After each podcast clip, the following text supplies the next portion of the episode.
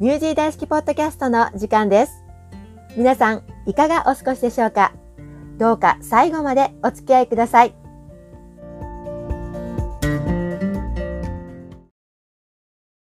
今週も始まりました、ニュージー大好きポッドキャスト、ナビゲーターのリコです。担当ディレクターの野沢です。今回のゲストは、カンタベリ日本人会会長、キャンベル和美さんをお迎えしております。どうぞよろしくお願いいたします。よろしくお願いいたします。えー、キャンベルさん、はじめまして、野沢です。今日よろしくお願いします。はい、よろしくお願いいたします。お願いします。ちょっと個人的なこと質問しちゃいますけれども、はいニュージーランドにはいつぐらいからいらっしゃってるんですか？はい、2006年の5月にニュージーランドに来ました。?2006 年っていうともう、かなり長いですね。15年ぐらいですか？15年ぐらい。はい。ずっとクライスチャーチで。はい、クライスチャーチです、ずっと。夫がインバカーギルの出身で、基本はあの、南島にいようということになって、クライスチャーチにいます。えーカンタベリ、えー地域のですね、日本人会の会長さんをお務めということなんですけれども、はいえっ、と、この会長に就いたのは、はい。昨年2020年の10月からです。えーと、カンタベリー日本人会には理事として最初に関わるようになったのが2013年だと思います。12年の終わりか13年ぐらいから関わりまして、えーと、い一時18年、19年ぐらいは仕事が忙しくなってしまって、全く関わってない時間があったんですけれども、あの、会長に今回なって、理事でいろいろと関わっていった時と、また違った側面がいろいろと見えてくるなと思って、うんそれは面白く感じています。おいしがお忙しくされてると思いますけれども、まあ、特に、あの、去年とか言うと、コロナの真っ只中での会長就任ということで、そういった面では、どうだったんでしょう？はい。えーちょっと正直にお話ししますが、あの、私仕事が、あの、留学生、日本からの高校留学生のサポートの仕事をずっとしてまして、まあ、去年は、あの、生徒さん、いたんですけれども、結構な人数。あの、去年の11月ぐらいにほとんど帰りましたので、で、も国境は開かないだろうということで、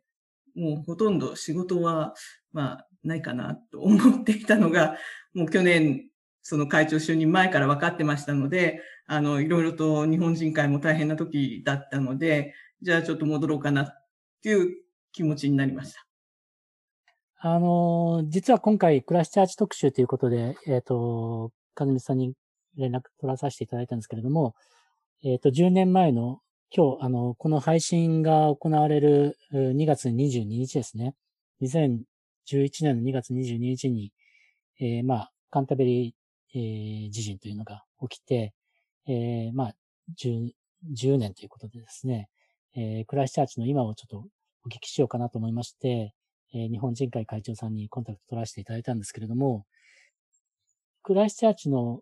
その10年前は、えっと、かずみさんももうすでにクライスチャーチにいらっしゃったということなんで、えその時の様子とかをちょっと教えていただければなと思いまして。その時の様子ですね。えーっと、2011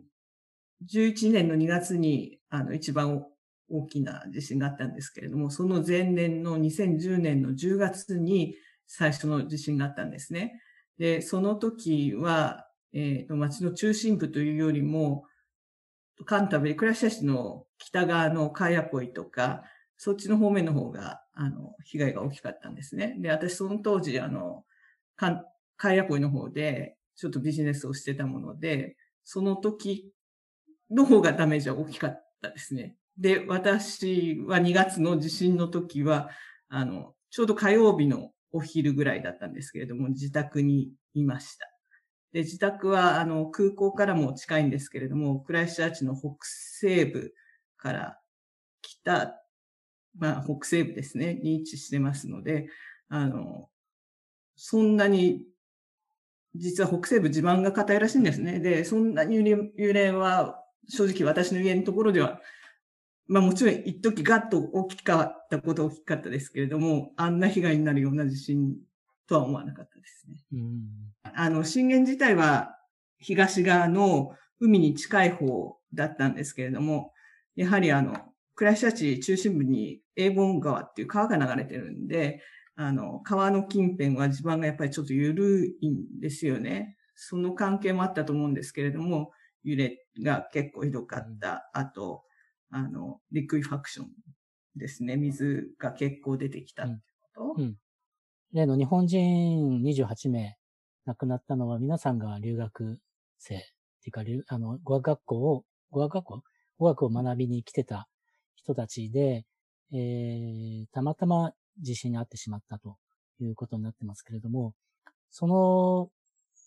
後の影響というか、その留学生がクライスチャーチを選択するとか選択しないとか、そういった影響は出ましたか？どうでしょう？その直後、数年、例えば 2, 2年ぐらいは影響あったかと思うんですけれども、2015年、16年ぐらいからは、あの、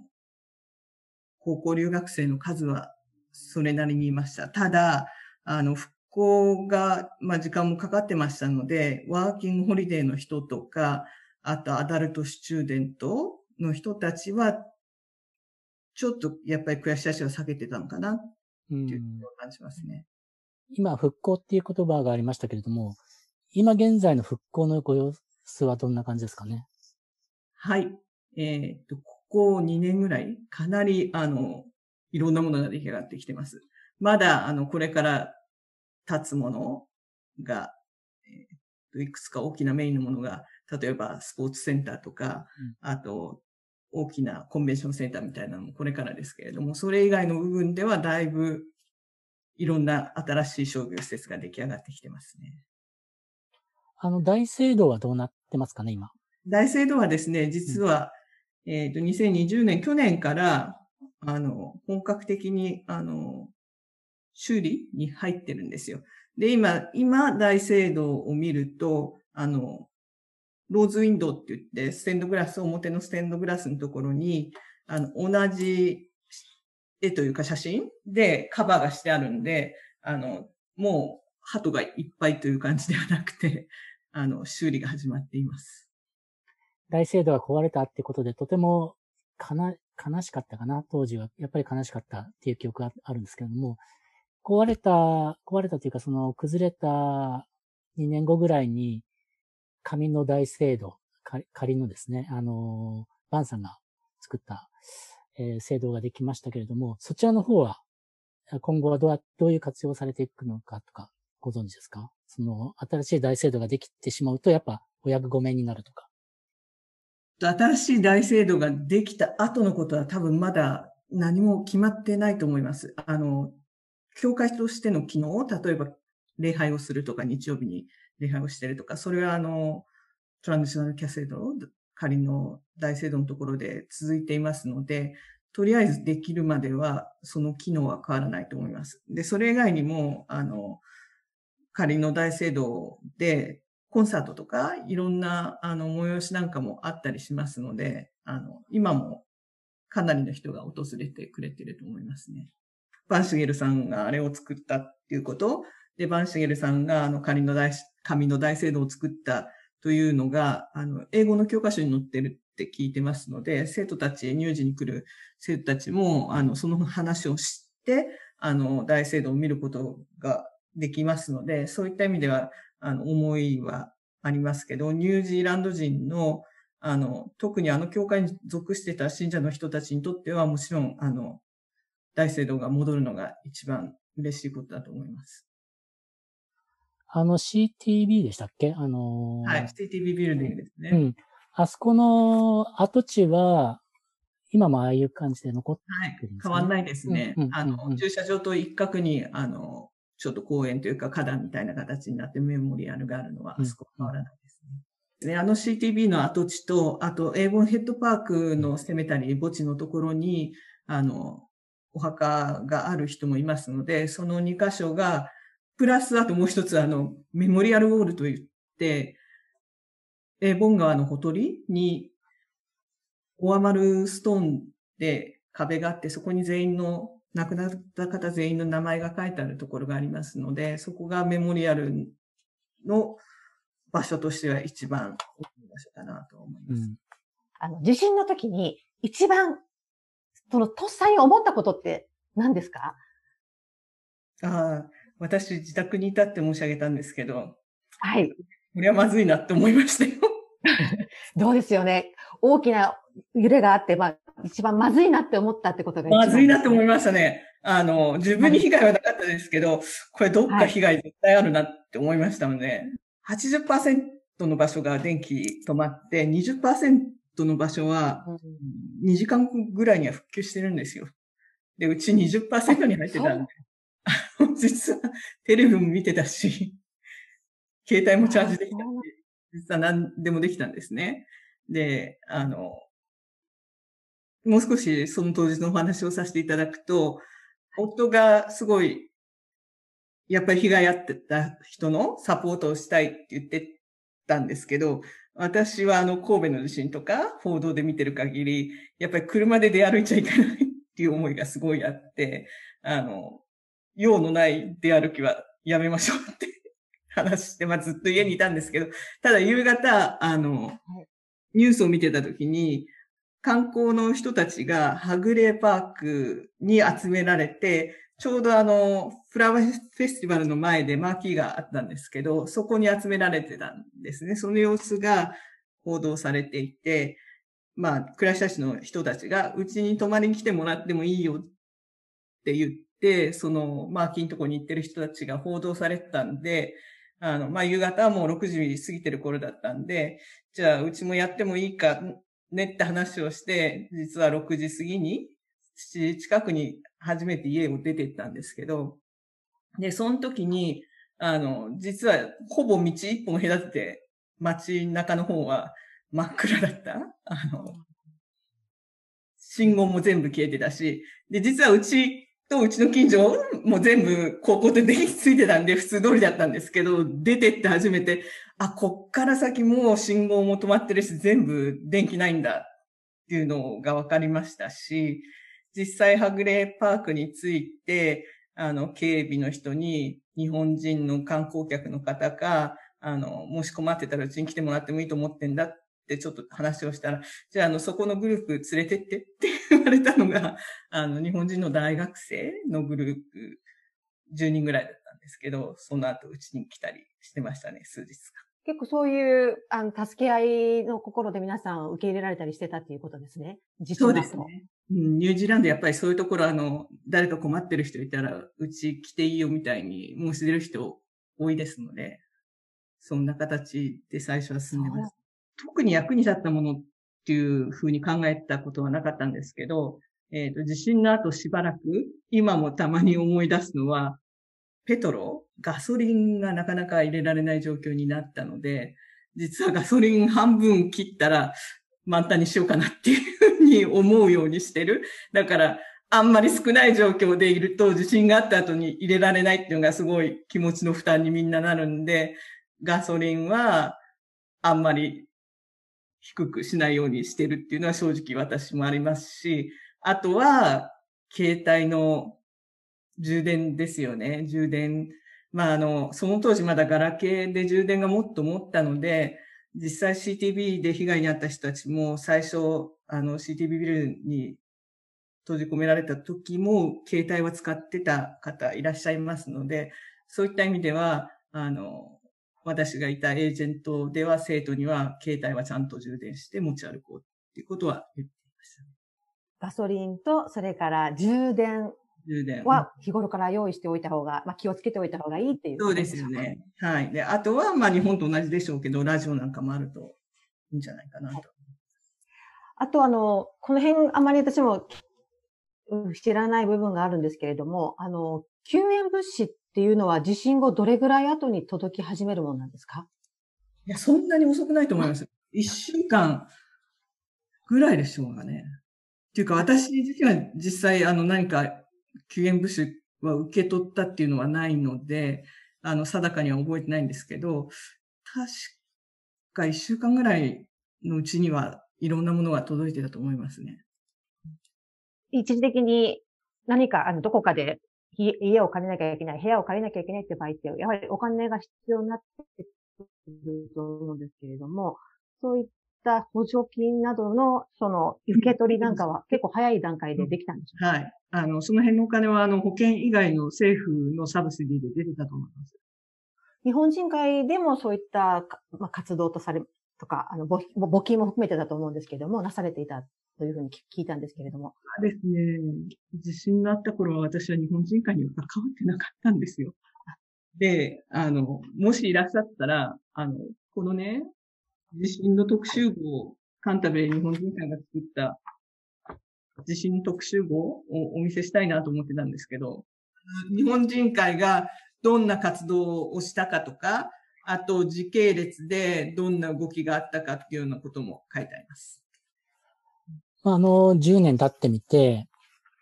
まあ、復興が進んでますっていう話だったんですけれども、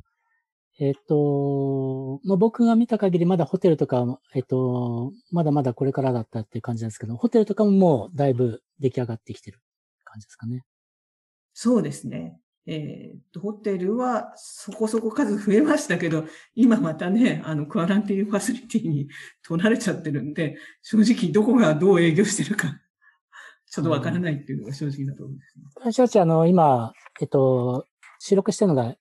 えっと、1月、あ、2月の19日金曜日なので、ちょっとその、わからない、あの、ずれちゃってるかもしれないですけども、えっと、今現在ですと、警戒レベルが1ですかね。はい。で警戒レベル1だと、普通の生活してるっていう感じですかね。ほぼ、ほぼ普通の生活です。あの、バスに乗るときだけマスクを求められる。あと、まあ、手洗いとソーシャルディスタンスはもちろん推奨されてますけど、そこを意識して生活してる人は、あの、正直そんな多くないかなっていうのが。あの、そう、そうですよね。そうすると、クライスチャーチ、意外とこう、自由っていうか、本当ならば、あの、今日実は僕とリコさんはクライスチャーチに行って、えっ、ー、と、クライスチャーチの現状を、まあ、レポートしようと思ってたんですけども、まあ、オークランドが、レベル2ということなので、えー、まあ、ちょっと移動を控えようということで、えっ、ー、と、急遽、こういったオンラインでさせてもらってるんですけども、そう考えると、クライスチャーチって普通に生活していられるのかな？そうですね。えー、っと、日本に帰れないっていうのは一つありますけど、やっぱり COVID の影響はあちこちにありますので、どうでしょう。人たちの生活自体は、あの、何も変わりないですけど、あの、抱えてるものはみんなそれぞれ、あの、かなりあると思いますよ。えっと、まあ、イベント的にはジャパンで毎年開催されてると思うんですけれども。ジャパンデーはですね、昨年の2020年の5月ぐらいにもあの、21年の3月のジャパンデーはやらないっていうことで、キャンセルが決まっておりましたので、あの、2021年今年の3月はジャパンデーはないです。ただもうすでに2022年3月のジャパンデーに向けて、ジャパンで実行委員会が始動しているところですね。それはやっぱり COVID ですよね。中止を決めたっていうのは COVID、はい、ですね。中止決めたのは COVID ですね。まあ一つは準備の段階で日本から購入してたりとか、日本からボランティアな、ボランティアの人が来てくれたりとか、いろいろあったので、日本との国境が、あの、普通の人に は開かれてないっていうのを考えると、その辺も難しいかなっていうのと、あと、実際問題やれるのかやられ、やれないのか、すごいそこを気にしながら準備するのも大変だろうっていうところもあったので、あの、今回はキャンセルになってますね。実際あの、先週、警戒レベルが変わった時に、もしもジャパンでやる予定だったら、きっともっと気持ちがどうなんだろうって思ったかなっていうのは考えていましたね。えっと、ちょっと今、あの、注釈入れさせてもらうと、あの、今、警戒レベル1だから、まあ、何の生活関係ないっていう話だったんですけども、えっと、オークランドが今そうなんですが、えっと、警戒レベル2だと、100人以上集まることができないとか、そういった規制があるので、どうしてもイベント的には、あの、開催は厳しいと。で、ジャパンでっていうのは、知らない人は、のためにちょっと説明しますと、えー、日本とニュージーランドの架け橋となるべくイベントということで、日本の文化をニュージーランドに、えっ、ー、と、ニュージーランドに住む、他国の人たちに紹介したり、もしくは、ニュージーランドに住む日本人の方々に、えっ、ー、と、まあ、日本、もう一回日本を楽しんでもらおうと。そういったお祭りですね。そういったものを地域ごとにやっていて、オークランドでもやってるし、カンタベリー地区、そのクライスチャーチでも毎年開催してる。そういうお祭りです。それを例年ですと2月か3月かな。やってるんですけれども、えー、2021年の3月は中止。来年2022年の3月に向けて指導しているという際、あの、いうことみたいです。はい。あの、はい、実際には2022年の3月6日日曜日。もう決まって、日付が決まってるんですね。3月6日日曜日。はい、決まってます。2022年。はい。はい。そういったご苦労されてる中で、あの、まあ、日本人、我々日本人にとってはね、やっぱりそういったイベントあると楽しいですし、えー、まあ最初に戻ってしまうと10年経って、大地震から10年経った今、あの、まあ今年はないにしても来年のそのジャパンデーがあるんであれば、やっぱりそこを楽しみにしてられるっていうものもありますんで、ぜひともジャパンデー成功さししてほしいと思ってます。ありがとうございます。あの、僕クライスチャーチジャパンデーの第1回ジャパンデーに僕1回参加させてもらって、その時から2、3年は関わらしてもらったんですけれども、とても楽しいイベントで、本当に、こう、割とこう、ステージとかもゆったりしてて、えっ、ー、と、座る席もいっぱいあって、意外とこう、か、あの、家族で行っても楽しめる、えー、リラックスできるイベントですよね。はい、そうですね。うん、ちょっとあの、文化祭をイメージしてもらえると、もっとイメージが湧くのかなと思いますが、ステージ自体も室内のステージと野外のステージと2つあって、あの、室内のステージでは、あの、ポップミュージックのダンスとかもありますし、あと、三味線と琴の演奏とか、えっ、ー、と、日本人のクワイアの歌などもありますし、外ではマーシャルアンツ関係、えー、空手とか合気道の紹介などもありますので、そういった意味ではステージを見てるだけでも楽しいですし、それ以外には書道のブースや茶道のブースがあって、そのテイストをちょっと体験していただいたりとか、あとは、あの、それ以外にも各、あの、ブースがあるんですけれども、そこでは、日本領事館とか、旅行会社さんとか、カンタベリーユニバーシティとか、いろいろなところが、あの、ブースを使って、様々な、あの、催しをしていただいてますので、そういった意味ではすごく、いろんな体験ができますね。で、あと、野外にフードストールですね、食事の屋台がかなりたくさんありますので、日本食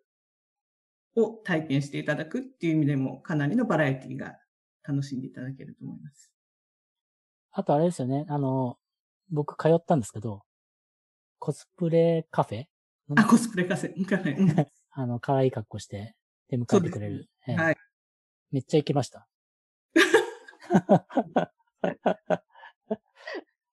はい。あの、コスプレやアニメもですね、あの、やっぱり日本の文化の一部として確立してきてると思いますので、そういったものもアピールしていってもいいんじゃないかなっていうのは私個人でも思ってますね。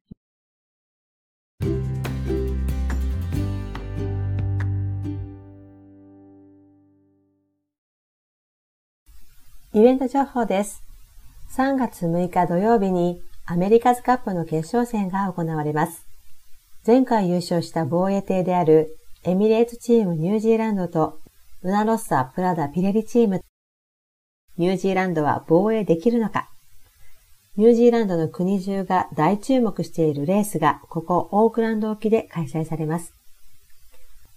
コロナの警戒レベル次第ですが、アメリカズカップビレッジへの入場制限など、人が集まれない可能性もありますが、テレビでの放映も予定されていますので、ご自宅で、あるいはスポーツバーなどで楽しむのも良いのではないでしょうか。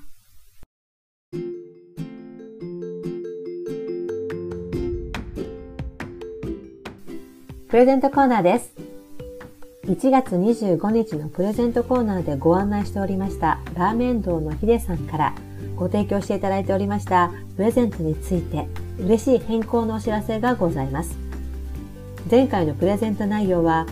ラーメンご注文時に合言葉を言っていただくと、ラーメン1杯につき抹茶アイスが1つついてくるというものでしたが、実はその直後に、ヒデさんの奥様が入院され、やむを得ず臨時休業をされることになりましたが、奥様の体調が回復され、ラーメン堂はただいま営業を再開しております。そこで新しいプレゼント内容ですが、ラーメンをご注文時にこれからお伝えする合言葉を言ってください。合言葉は、ラーメン大好きラーメン堂です。この合言葉を言うだけで、ラーメンと一緒に抹茶アイスがついてきます。そしてなんと、今回は追加のプレゼントもご用意いただきました。抹茶アイスに加えて、ラーメン堂の自家製麺一束もプレゼントさせていただきます。ご自宅でも歯ごたえと風味が美味しい麺をお楽しみいただけます。抹茶アイスと自家製麺のプレゼントは3月末までとなります。最後に、ヒデさんからのメッセージを伝えさせてください。急にお店を一時休業してしまいご迷惑をおかけしました。お詫びの気持ちを込めて、今回の追加プレゼントをご用意しました。どうか受け取ってください。皆様、ぜひこの機会にラーメン大好きラーメン堂へ足をお運びください。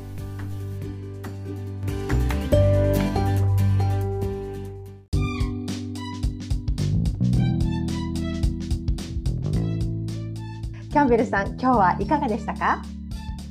はい、あの、緊張しました。そうですよね。えー、まあ、オークランドにお越しの際には、ぜひお声かけください。今度はぜひ、あの、直接お会いしてお話ししたいなと思います。はい、リコさん、野沢さん、どうもありがとうございます。ありがとうございました。ありがとうございました。ありがとうございました。本日のゲストはカンタベリー日本人会会長キャンベル和美さんにお話をお伺いしましたありがとうございました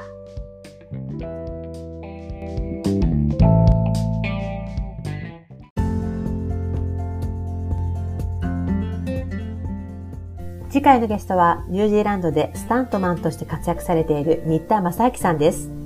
ジャッキー・チェーンに憧れた少年がニュージーランドでアクション俳優になるまでの苦労や喜びを語ってくれました。ぜひご期待ください。ナビゲーターはリコでした。